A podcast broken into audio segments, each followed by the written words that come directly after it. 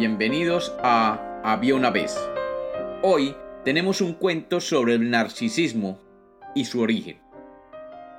Bienvenidos de nuevo a Había una vez, espero que lo disfruten.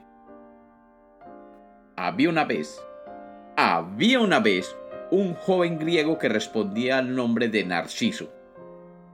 Este joven era guapo, alegre y sobre todo muy, pero muy apuesto algo que volvía realmente locas a las mujeres griegas de aquel momento. Sin embargo, uno de los grandes defectos de Narciso era que solo sabía quererse a sí mismo. A Narciso no le importaba que las mujeres que se le acercaran fueran bellas o que fueran muy ricas. Él siempre las rechazaba. Su ego y vanidad le impedían querer más a una persona que a sí mismo. Un claro ejemplo de esto fue cuando Eco, una ninfa del monte Helicón, intentó agasajar al joven Narciso con su bella e inocente voz. De hecho, antiguos mitos y leyendas decían que la voz de esta deidad femenina podía articular las más bellas y bonitas palabras jamás escuchadas. Pero sobre Eco caía una fatal maldición. Era, celosa de esta ninfa, no quería que encandilase a su esposo Zeus, y por ello la maldijo quitándole su voz y provocándolo que sólo pudiese articular la última palabra de la persona con la que estaba conversando.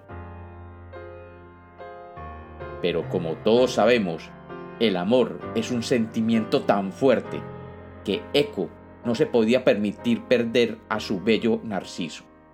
Por ello, un día le siguió furtivamente a través de los bosques para hacerle saber que sus profundos sentimientos eran básicamente de amor. Pero esto se antojaba imposible debido a su horrible maldición. Pero Eco, loca de amor por su bello Narciso, se sirvió de su sintonía con la naturaleza y los animales para que éstos le dijeran a Narciso que lo amaba profundamente. Narciso se tomó la declaración de esta ninfa con cierta burla. ¿Cómo era posible que él se pudiera enamorar de una chica muda? Él, que era el más guapo y apuesto de toda la península del Peloponeso. Él, que podía tener las jóvenes más guapas y bellas de toda Atenas, Esparta o Corinto. Él, que no tenía rival sobre la faz de la tierra. En definitiva, ninguna ninfa y menos Eco se merecía tenerlo a él, tan bello y apuesto. Tras la reacción jocosa de Narciso, Eco se marchó a las cuevas para pasar el resto de su vida, sola, triste y rota de desamor. Sin embargo, antes de su muerte, esta musa oró a Némesis, la deidad de la venganza y la justicia divina, para que maldijera a Narciso a enamorarse únicamente de su propio reflejo. Y vaya si tuvo efecto esta maldición.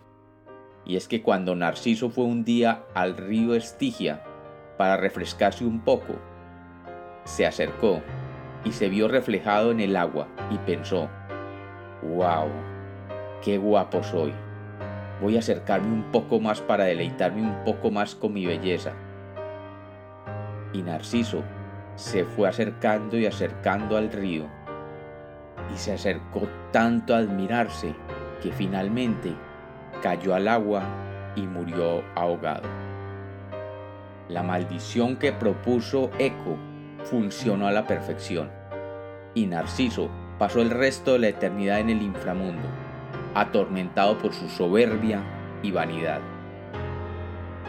Con el paso de los siglos, se dijo que en este lugar creció una flor de lo más particular, una flor que se caracteriza sobre todo por su enorme belleza y colorido en sus pétalos. Esta flor se llama el narciso. Cuando murió Narciso, las flores de los campos quedaron desoladas y solicitaron al río donde Narciso se había ahogado algunas gotas de agua para llorarlo. Oh, le respondió el río, aun cuando todas mis gotas de agua se conviertan en lágrimas, no tendría suficientes para llorar yo mismo a Narciso. Yo realmente lo amaba. Vamos, prosiguieron las flores de los campos. ¿Cómo no ibas a amar a Narciso si él era realmente hermoso? Ah, ¿es que era hermoso? preguntó el río. ¿Y quién mejor que tú para saberlo? dijeron las flores. Todos los días se inclinaba sobre tu regazo, contemplaba en tus aguas su belleza, mirándose en ti fue que murió Narciso. Bueno, sí, yo lo amaba, respondió el río. Lo amaba porque cuando él se inclinaba sobre mí, yo veía en sus ojos el reflejo de mis aguas. Y como los cuentos nacieron para ser contados, este es otro mito de había una vez.